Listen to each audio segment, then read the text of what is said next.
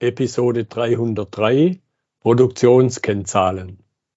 Kaizen to go. Herzlich willkommen zu dem Podcast für Lean-Interessierte, die in ihren Organisationen die kontinuierliche Verbesserung der Geschäftsprozesse und Abläufe anstreben, um Nutzen zu steigern, Ressourcenverbrauch zu reduzieren und damit Freiräume für echte Wertschöpfung zu schaffen. Für mehr Erfolg durch Kunden- und Mitarbeiterzufriedenheit, höhere Produktivität durch mehr Effektivität und Effizienz an den Maschinen, im Außendienst, in den Büros bis zur Chefetage. Heute habe ich Dominik Rothert bei mir im Podcastgespräch. Er ist der Gründer der Smarter Solutions GmbH. Hallo, Herr Rothert. Hallo, Herr Müller. Ich habe Sie schon ganz kurz vorgestellt, aber sagen Sie gerne noch mal ein paar Sätze zu sich und zu der Smarter Solutions GmbH. Ja, erstmal recht herzlichen Dank für die Einladung zum Gespräch. Es freut mich sehr, hieran teilnehmen zu können. Ich habe gesehen, Sie haben ja die 300 geknackt, ja. Also insofern ist das ja wirklich eine Ehre für mich. Ich bin, wie Sie richtig gesagt haben, Gründer und Geschäftsführer der Smarter Solutions GmbH und wir haben es uns zum Ziel gemacht, mit Software-Tools Produktionsprozesse transparent zu machen, um so die Wertschöpfung nachhaltig zu optimieren und die Effizienz zu steigern. Es hat den Hintergrund, ich selbst komme aus der Softwarebranche, bin aber vor ja, über zehn Jahren in der Prozessberatung mit dem Schwerpunkt Lebensmittelindustrie tätig geworden und unterstütze Unternehmen dabei, Prozesse zu automatisieren, beziehungsweise auch nicht automatisierte Prozesse durch einen Perspektivenwechsel zu optimieren. Ja, da haben wir uns ja heute das Thema Produktionskennzahlen, also glaube ich, ein ziemlich zentrales Element. Und vielleicht zum Einstieg mal die Frage, was sind so typische wenn man es überhaupt sagen kann, Produktionskennzahlen, wo treten sie denn auf und was für ein Zweck verbirgt sich dahinter?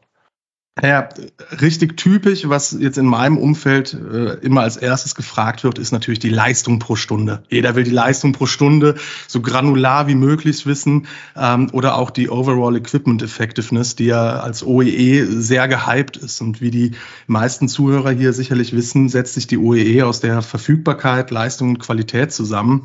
Und genau da begegnet uns eigentlich immer schon so das erste Problem, weil es fehlen häufig einzelne Parameter, um jetzt eine OEE e wirklich zu berechnen. Und deswegen tue ich mich auch so ein bisschen schwer mit typischen Kennzahlen, da die eben von Branche zu Branche, Unternehmen zu Unternehmen und Prozess zu Prozess doch variieren und auch die Anforderungen letzten Endes ähm, eine gewisse Individualität äh, hervorsetzen. Ja. Deswegen ähm, verfolgen wir eigentlich den Ansatz, mit den Verantwortlichen genau zu erarbeiten, was denn für ihr Unternehmen und ihren Abteilungs- oder Verantwortungsbereich die wirklich relevanten Kennzahlen sind, beziehungsweise Einflussfaktoren und wie wir mit möglichst minimalem Aufwand an genau diese Informationen kommen. Deswegen, also die typische Kennzahl, ja, die gibt es. Ne? Jeder hat da irgendwo was mal gehört, aufgeschnappt ähm, und, und denkt vielleicht auch im ersten Moment, das könnte jetzt hier die eierlegende Wollmilchsau sein. Aber ich finde immer, da muss man ein bisschen tiefer auch ähm, in die individuellen Situationen einsteigen. Ja, mir kommt da äh, gerade so der vielleicht ein bisschen weit hergeholte, aber vielleicht dann doch äh, auch treffende Vergleich. Bei dem Auto ist es relativ einfach, da sagt man halt PS, ganz früher hat man es noch PS genannt, ich glaube, man sagt es heute aber immer noch, oder vielleicht auch mal den Hubraum, wenn es ein bisschen auf den Sound ankommt. Aber und das ist natürlich bei jedem Auto im Grunde das Gleiche, weil sie haben alle vier Räder und sie fahren auf der Straße, aber mit den Geschäftsprozessen ist dann doch ein bisschen unterschiedlich. Ja, genau. Und als ich was jünger war, habe ich auch noch auf, die, auf, auf den Hubraum geachtet. Mittlerweile muss ich nur noch bequem ein- und aussteigen können. Ne? ja, genau. Und das ist dann auch ein Leistungsaspekt, aber eben sehr viel individueller. Richtig, richtig. Ja, genau. Gut, aber natürlich möchte man einen Nutzen draus ziehen und so wie beim Hubraum vielleicht irgendjemand imponieren macht es einen gewissen Sinn und so habe ich natürlich bei Produktionskennzahlen auch einen Nutzen, den ich daraus ziehen kann. Absolut. Und auch da muss ich sagen, der Nutzen, der variiert natürlich wieder stark, weil ein Unternehmen, das gerade beginnt, sich mit dem Thema Kennzahlen in so einer Tiefe auseinanderzusetzen, ähm, hat in den meisten Fällen ja ein Problem. Und möchte ein Problem lösen. Oder man ist auf den Trichter gekommen, hey, da stimmt was nicht, wir müssen mal schauen, irgendwie, hm, die Leistung passt nicht mehr so, warum ist das so? Ne? Das heißt, ähm, der, der Nutzen, der hängt natürlich ganz stark von dem eigenen Bedarf ab. Möchte ich jetzt ein Problem lösen, was ich sehe oder was ich spüre? Oder bin ich jetzt wirklich als Unternehmen so aufgestellt, ähm, dass ich kritisch meine Prozesse betrachte, meine Prozesse in Frage stelle und eben kontinuierlich nach Verbesserung strebe? Ne? Das sind zwei unterschiedliche Herangehensweisen. Wir erleben es relativ häufig, dass Unternehmen auf uns zukommen. Ich will jetzt nicht sagen, wenn das Kind schon in den Brunnen gefallen ist, aber wenn ein konkretes Problem ähm, vorliegt. Den größten Nutzen sehe ich eigentlich darin, dass Unternehmen in die Lage kommen, datengetriebene Entscheidungen zu treffen. Und ich glaube, wir wissen alle, welche Macht Daten heute haben. Und Zahlen, Daten, Fakten, wie man so schön sagt, müssen geschaffen werden, weil auf der Basis kann ich natürlich die Wertschöpfung auf eine nachhaltige Weise optimieren und darüber hinaus natürlich durch positive Nebeneffekte wie die Befähigung der Mitarbeiter ähm, auf voller Linie glänzen. Also der Nutzen, der variiert sehr stark, immer so ein bisschen getrieben eben dadurch, mit welchem Ehrgeiz oder aus welcher Motivation heraus packe ich jetzt so ein Thema an. Da höre ich dann ein Stück weit auch raus, dass es natürlich verschiedene Nutznießer sein können, der dann zu definierenden Produktionskennzahlen. Mhm, mh, mh. Ja, absolut, absolut. Ich meine, es fängt ja meistens ähm, aus einer höheren Schicht an. Ne? Da möchte die Geschäftsführung was oder das Controlling, das Produktionscontrolling oder die, die äh, Produktionsleiter, Werkmanager, die ähm, wollen diese Daten haben. Ich hatte neulich mit einem Produktionsleiter dazu ein ganz gutes Gespräch. Da war die treibende Kraft die Geschäftsführung, die mehr Zahlen für ihr Reporting haben wollten. Der Produktionsleiter hat sich aber schützend vor seine Mitarbeiter gestellt, weil er hat den Mehraufwand jetzt bei seinen Produktionsmitarbeitern gesehen. Ähm, was wir versuchen oder ich persönlich auch versuche, ist eigentlich, dass jeder, der irgendwie beteiligt ist an, an so einer Systematik, die zu Kennzahlen führt, auch zumindest in kleinen Schritten davon profitiert. Also wir wollen für jeden, der irgendwo an diesem Datenerhebungsprozess beteiligt ist, auch mindestens einen Vorteil schaffen. Für die Mitarbeiter in der Produktion war es zum Beispiel extrem wichtig, dass das, was sie jetzt sehen, wenn sie ein System bedienen, auch in ihrer Landessprache ist, ne? damit sie es einfach verstehen, was sie da tun sollen und nicht noch durch sprachliche Barrieren irgendwo ausgebremst werden. Auf der anderen Seite haben wir da auch ein System für die Mitarbeiter geschaffen, dass die Mitarbeiter an der Linie mit Informationen versorgt. Also wenn jetzt eine Störung eintritt oder ein Rüstvorgang äh, erfasst wird, dann bekommen die Leute auch Hilfestellung. Ne? Also sei es jetzt Videos, Fotos, Fotos oder irgendwelche Textinformationen in ihrer Sprache. Ähm, und so haben wir letzten Endes auch die Mitarbeiter abgeholt und ins System gebracht und die hatten einen Vorteil dadurch.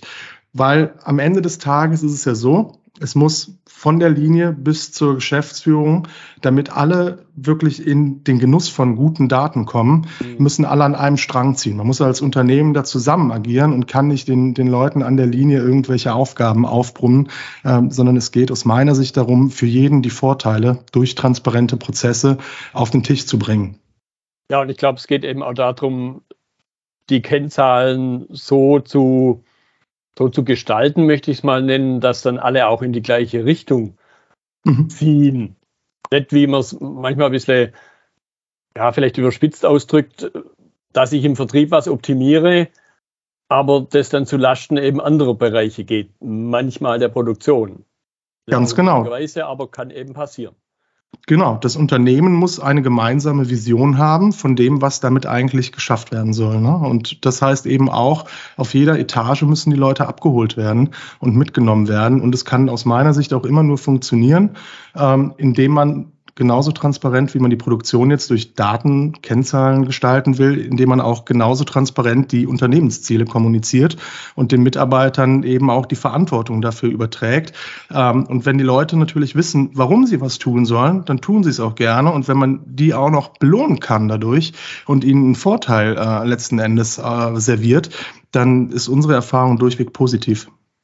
Sie hatten es jetzt schon angedeutet, dass es ich nenne es mal, gewisse Herausforderungen gibt. Beim Erfassen, beim Auswerten, das möchte ich ein bisschen vertiefen. Mhm. Eben auch auf diese verschiedenen Ebenen, wie Sie es dargestellt haben, abgebildet. Was, was sind so, ja, die Frage, gibt es hier typische Herausforderungen? Hm, es kommt jetzt natürlich ganz stark darauf an, über welche Art von Daten wir sprechen. Also wir betrachten zwei Datenquellen. Das ist für uns einmal die Betriebsdatenerfassung. Das ist alles das, wo die Mitarbeiter in der Produktion auch zutun müssen. Das heißt, wenn wir über, über diesen Zweig sprechen, dann ist natürlich die größte Herausforderung oder die typische Herausforderung genau das, was wir gerade schon besprochen haben, die Mitarbeiter abzuholen. Es müssen alle an einem Strang ziehen und äh, das, das gemeinsame Ziel muss definiert und verfolgt werden. Das ist, wenn wir über diese Betriebsdatenerfassung sprechen, aus meiner Sicht die größte Herausforderung und natürlich auch so ein bisschen unternehmerischer Ethos, wie man so ein Thema anpackt.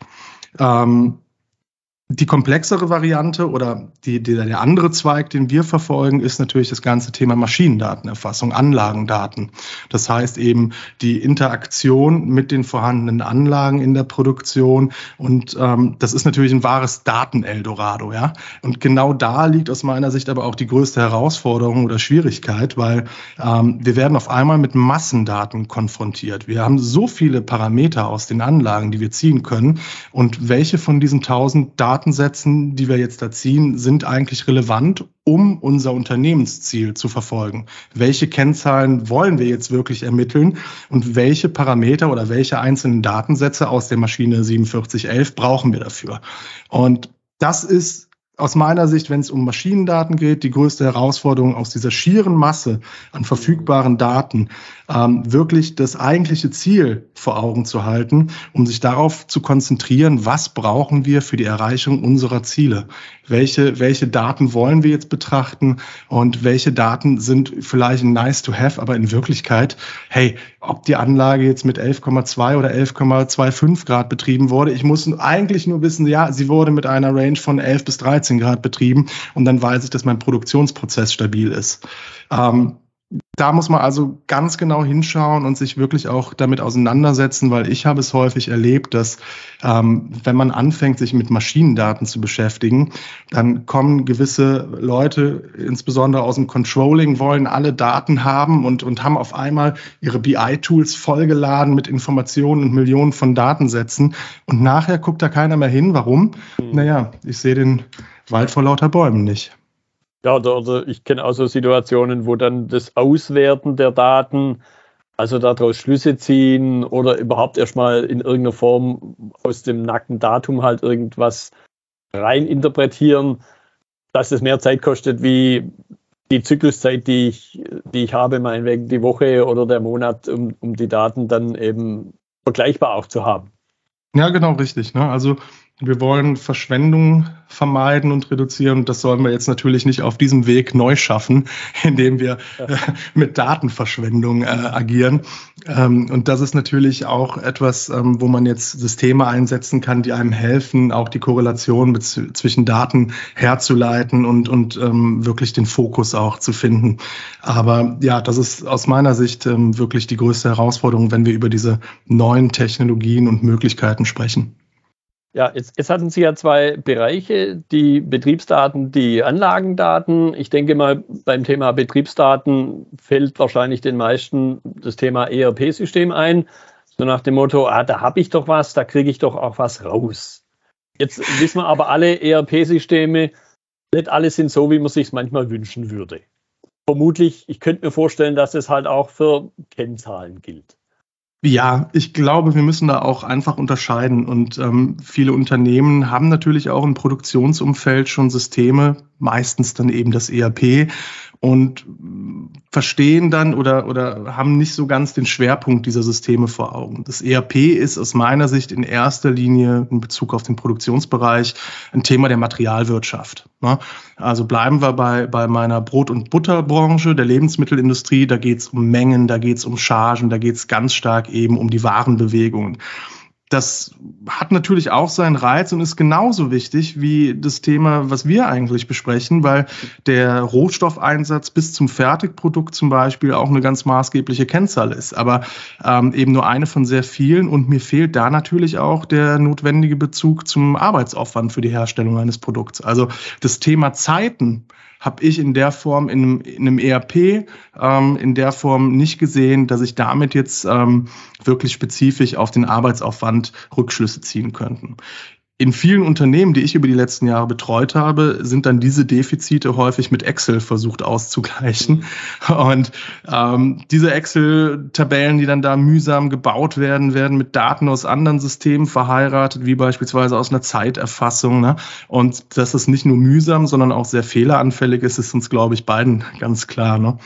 Außerdem ist es eben leider auch so, dass viele Informationen, die gar nicht erhebt, äh, erhoben worden sind, ähm, um die gewünschten Rückschlüsse zu ziehen, dann nicht vorhanden sind und irgendwelche Kompromisse genutzt werden, die unter Umständen völlig falsches oder ein stark verzerrtes Bild liefern. Also da habe ich auch schon ganz wilde Sachen gesehen, wo man dann gedacht hat, naja, zwischen der einen Warenbewegung und der anderen Warenbewegung liegen 30 Minuten, also hat der Mitarbeiter jetzt 30 Minuten gearbeitet an der Stelle. Das stimmt natürlich nicht. Ne?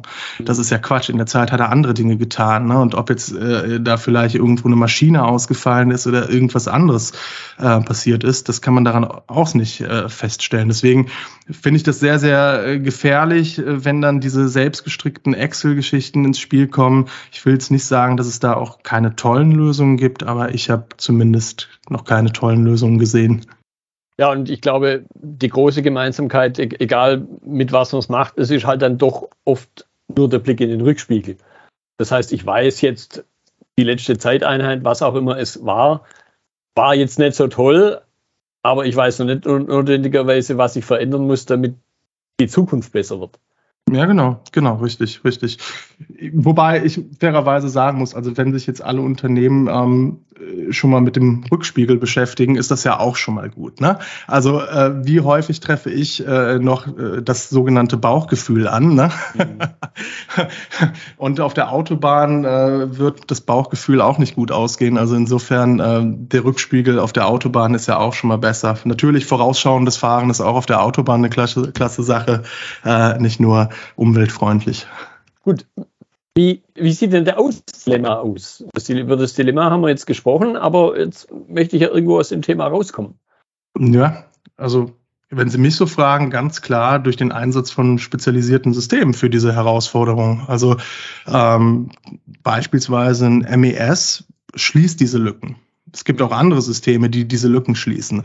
Ähm, es gibt Systeme, die sich genau mit diesen Themen beschäftigen. Und letzten Endes ähm, können wir ja die Substanz eines Unternehmens nicht an selbstgestrickte Excel-Lösungen oder das Bauchgefühl hängen. Das heißt, ähm, man muss einfach schauen, wie weit komme ich zum Beispiel mit dem genannten ERP. Okay, bis zu dieser Stelle. Okay, das reicht jetzt vielleicht nicht mehr, um 2022 oder 2023 noch ökonomisch ähm, produzieren zu können. Das heißt, ich, ich brauche spezialisierte Systeme wie das genannte MES ähm, und dann kann ich eine Systematik etablieren in meinem Unternehmen, mit dem ich mich ganz schnell aus diesem Dilemma heraus bewegen kann. Und ich denke, soweit wie ich das erlebt habe, auch sind das natürlich Dinge, ERP-Systeme haben manchmal ja eine sehr lange Lebensdauer, weil mhm. auch eine hohe Investition dazugehört hat. Da redet man ja manchmal durchaus über Jahrzehnte. Jetzt wenn man natürlich mit seiner Maschinentechnik, mit seiner Anlagentechnik äh, Jahrzehnte, und ich könnte mir auch vorstellen, gerade im Lebensmittelbereich, hat sich die Welt halt weitergedreht. Und so wie sich die, die Produktionsanlagen verändern, müssen dann auch die ver datenverarbeitenden Systeme sich in irgendeiner Weise weiterentwickeln, oder?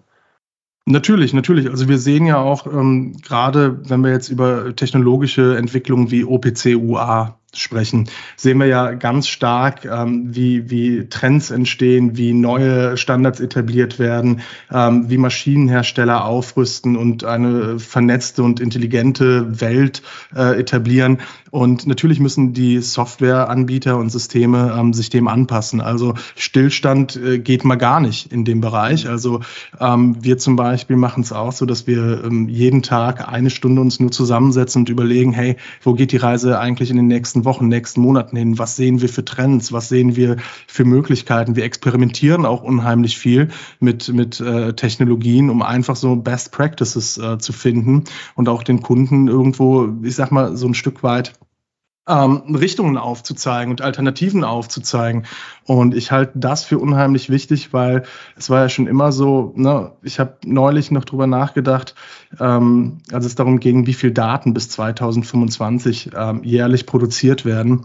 Und ähm, dann fiel mir die Diskette wieder ein. Also als ich gestartet bin mit einer 5 ein Viertel Zoll Floppy-Diskette, damals hätte niemand äh, es für möglich gehalten, was für Daten wir heute eigentlich so ähm, äh, zum Jonglieren haben. Ne? Oder mein Sohn, der jetzt in der Schule gar keine äh, Lernbücher mehr bekommt oder Unterrichtsmaterialien, sondern sich die downloaden muss, genau wie irgendwelche äh, Sprachkurse, die einfach dann online gestreamt werden. Ja? Das ist, ist unvorstellbar, aber da sieht man ja auch ganz gut, dass wir im Privaten uns ja auch permanent weiterentwickeln und nach technologischer Revolution lechzen. Und das müssen wir natürlich im unternehmerischen Umfeld genauso tun. Ne?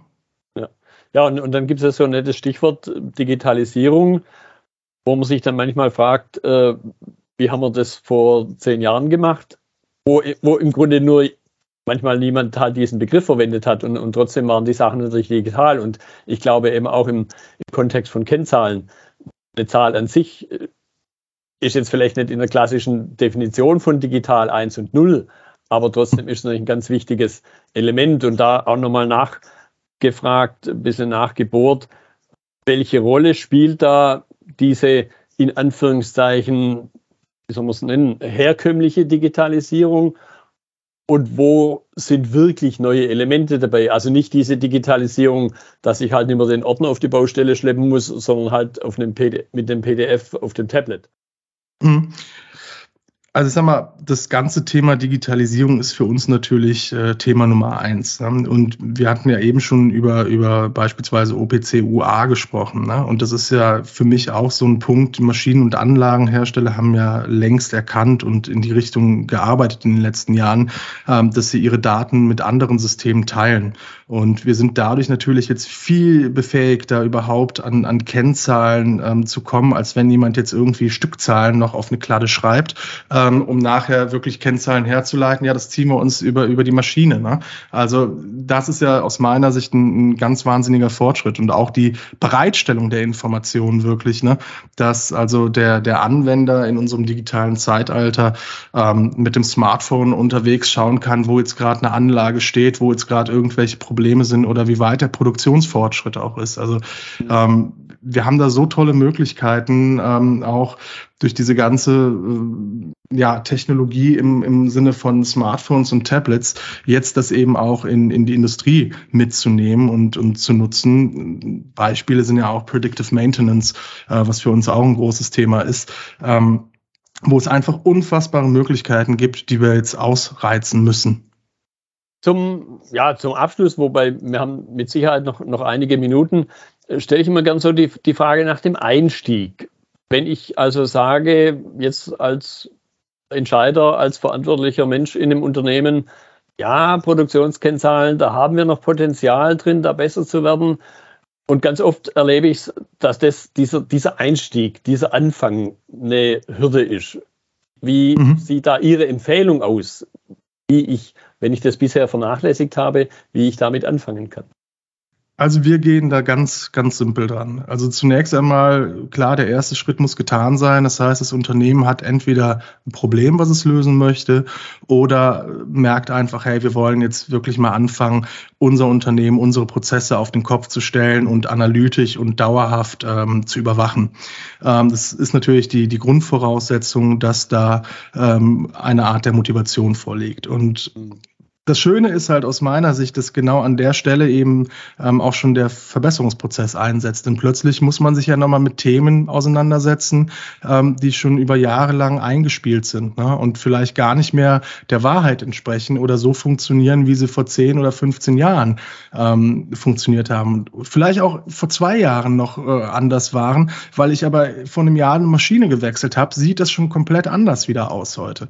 Und das ist eigentlich das Schöne. Und wenn wir, wenn wir, wenn wir mit so einem Projekt starten, dann gehen wir das immer so an, dass man im ganz kleinen Rahmen auf einer Linie, vielleicht auch nur mit einer Maschine mal startet und anfängt ähm, zu schauen, welche Daten können wir da rausziehen, was bringt dem Unternehmen jetzt wirklich einen Mehrwert, also wie können wir jetzt wirklich durch diese neu gewonnenen Informationen eine Verbesserung erzielen und dann befähigen wir eigentlich auch unsere Kunden ähm, in die Situation, dass sie selbst das Ganze ausrollen und beliebig skalieren können. Also ähm, wir, wir stehen natürlich jederzeit äh, gerne zur Verfügung, aber das Ziel aus unserer Sicht ist es eben eigentlich, ähm, gut funktionierende Tools unseren Kunden anzubieten und ähm, letzten Endes die, die ähm, Key-User auch so zu schulen, dass sie selber in der Lage sind, wenn jetzt eine neue Maschine in den Park kommt, ähm, die selbstständig auch zu integrieren in unser System. Das ist so unser Ziel und unsere Herangehensweise, damit eben unsere Projekte und unsere Kunden in der Lage sind, jederzeit das Ganze auszurollen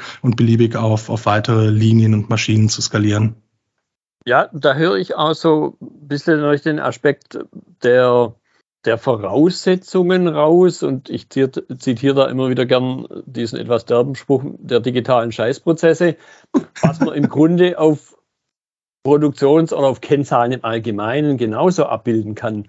Wenn ich halt einen blöden Prozess habe, ganz allgemein, dann habe ich blöde Kennzahlen. Das heißt, ich muss mir, und ich, ich glaube, da schwingt, also zumindest kam es für mich sehr deutlich raus, es schwingt halt auch so ein gewisser Zwang fast mit und den kann man ja dann auch wieder positiv nutzen, sich halt über Dinge, die man, Sie haben es auch so gesagt, unter Umständen schon Jahrzehnte so gemacht hat, mal darüber nachzudenken, warum ich denn Dinge so tue und ob ich sie überhaupt so weiter tun sollte. Ja, genau. Und wenn ich jetzt die Transparenz und die Klarheit habe, dass dieser Prozess gar nicht mehr so funktioniert, weil es einfach mit, mit Zahlen, Daten, Fakten belegt ist, dann ähm, ist das natürlich was anderes, als wenn der Mitarbeiter aus der Frühschicht zu seinem Schichtleiter sagt und der Schichtleiter sagt zum Abteilungsleiter und der sagt zum Geschäftsführer dann irgendwann mal später, du, das funktioniert da hinten nicht. Ähm, das ist natürlich so genau der Punkt. Ne? Also wir, wir schaffen eine brutale Klarheit manchmal. Ja, wir decken da Dinge auf, die gar nicht gehört worden sind. Und dann hört man ja auch häufig, wenn man an der Linie steht und mit den Leuten spricht, das sage ich schon seit Jahren. Das sage ich schon seit Jahren. Ja, er ist aber nicht gehört worden. Ne? Er ist nicht gehört worden und jetzt sind eben diese Informationen äh, ganz knallhart als Fakten letzten Endes an die richtige, in Anführungszeichen, Stelle gelangt.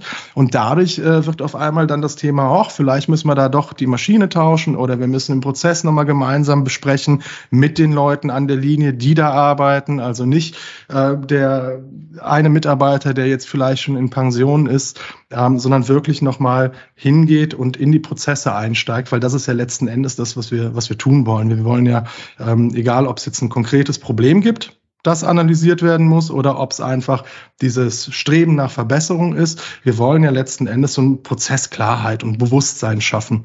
Und das kann man natürlich so sehr gut eben auch an alle Leute verteilen, die irgendwo involviert sind. Ob sie nachher das Budget für eine Neuanschaffung äh, freigeben oder ob sie organisatorisch eingreifen. Aber es müssen alle Leute informiert werden und transparent über Prozessstabilität im Bilde sein. Ja, Sie, Sie haben auch so ein schönes Stichwort gesagt. Äh, wenn man Schichtbetrieb hat, dann erlebe ich es auch immer mal wieder, dass dann so Aussagen fallen, ja, die von der Nachtschicht oder die von der Tagschicht.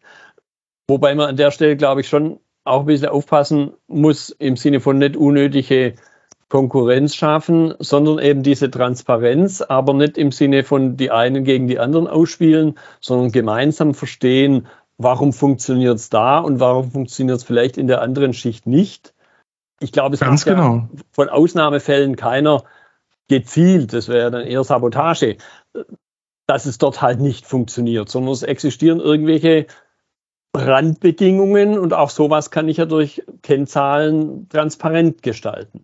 Genau, also da, da habe ich auch eine wunderschöne kleine Anekdote zu, weil ein Kunde ist dann irgendwann, nachdem er die, die Daten hatte, äh, mal ganz hellhörig geworden, weil es ist aufgefallen, dass im Zwei-Wochen-Takt morgens die Rüstvorgänge an der Maschine XYZ wesentlich länger dauerten als in der anderen Woche. Und irgendwann kam man mal darauf, wer jetzt in, an, in diesen besagten Wochen da äh, an der Maschine führend tätig war und stellte dann eben fest, Mensch, der ist ja nie eingearbeitet worden, der ist ja nie eingeschult worden. Ne? Und, und das ist natürlich genau das, also Transparenz. Ähm, heißt natürlich gewissermaßen auch Hosen runterlassen, aber in, in einem Unternehmen mit einer gescheiten Unternehmenskultur heißt eben das natürlich auch Vertrauen ähm, und, und, und dass man über Probleme spricht und vielleicht auch eigenverschuldete Probleme, weil das betraf ja jetzt nicht den Mitarbeiter, der hat ja nichts mhm. falsch gemacht. Der hat einfach nur nie die Schulung gekriegt und der hätte wahrscheinlich auch noch ein Jahr so weitergearbeitet, weil er vielleicht auch sich nicht getraut hat nachzufragen und zu sagen, wie geht es. Vielleicht hätte er das irgendwann mal in einer anderen Schicht gesehen, aber man hätte es dem Zufall überlassen. Und ich denke, solche Geschichten kann man natürlich wunderbar ausmerzen, ähm, wenn sie einfach auffallen, auch bevor der Mitarbeiter dann vielleicht zum nächsten Vorgesetzten geht und darüber offen spricht. Ja, und ich, ich finde, Sie haben, Sie haben ein sehr wertvolles Stichwort ge genannt, obwohl wir hier so mit harten ZDF umgehen. Trotzdem spielt so ein weiches Thema wie eine Unternehmenskultur halt eine Rolle. Vielleicht sogar in dem Kontext dann noch eine stärkere Rolle. Mhm. Mhm. Gebe ich Ihnen vollkommen recht. Also ähm, man darf diese, diese, diese menschliche Komponente, die Unternehmenskultur, die ist für mich immer an oberster Stelle zu betrachten. Ne? Und auch wenn wir jetzt hier mit harten ZDFs um uns schlagen, ähm, muss man natürlich das gesamte Unternehmen betrachten und ähm, darf sich jetzt da auch nicht von diesem weichen Aspekt abbringen lassen. Also ich finde ja das Weiche äh, auch wesentlich wichtiger noch als das Harte. Ja, und in der Regel scheitern die Dinge nicht an den harten Sachen, sondern eher an den weichen Dingen. Also mhm. das ist meine Erfahrung, die ich jetzt äh, auch aus der Softwareentwicklung ähnlich, ähnlich wie Sie mitgenommen habe. Projekte zum Beispiel, in der Regel scheitern sie nicht an der Technik, sondern eben an den weichen Faktoren. Und ich glaube, das kann man auf viele Dinge und vermutlich eben auch, wie wir es jetzt gerade auf Produktionskennzahlen und diese Themen ausdehnen. Prima. Ja, Rodert, ich fand es eine spannende Unterhaltung, mit jemand ganz tief da einzusteigen in, in das Thema und dann von dort aus wieder, wieder breiter zu werden und zum Schluss bei so einem wichtigen Thema wie der Unternehmenskultur zu landen. Und deshalb danke ich Ihnen für Ihre Zeit. Vielen Dank, vielen Dank. Das war die heutige Episode im Gespräch mit Dominik Rothert zum Thema Produktionskennzahlen. Notizen und Links zur Episode finden Sie auf meiner Website unter dem Stichwort 303. Wenn Ihnen die Folge gefallen hat, freue ich mich über Ihre Bewertung bei iTunes. Wir geben damit auch anderen Linieninteressierten die Chance, den Podcast zu entdecken. Ich bin Götz Müller und das war Kaizen2Go. Vielen Dank fürs Zuhören und Ihr Interesse. Ich wünsche Ihnen eine gute Zeit bis zur nächsten Episode. Und denken Sie immer daran, bei allem, was Sie tun oder lassen, das Leben ist viel zu kurz, um es mit Verschwendung zu verbringen.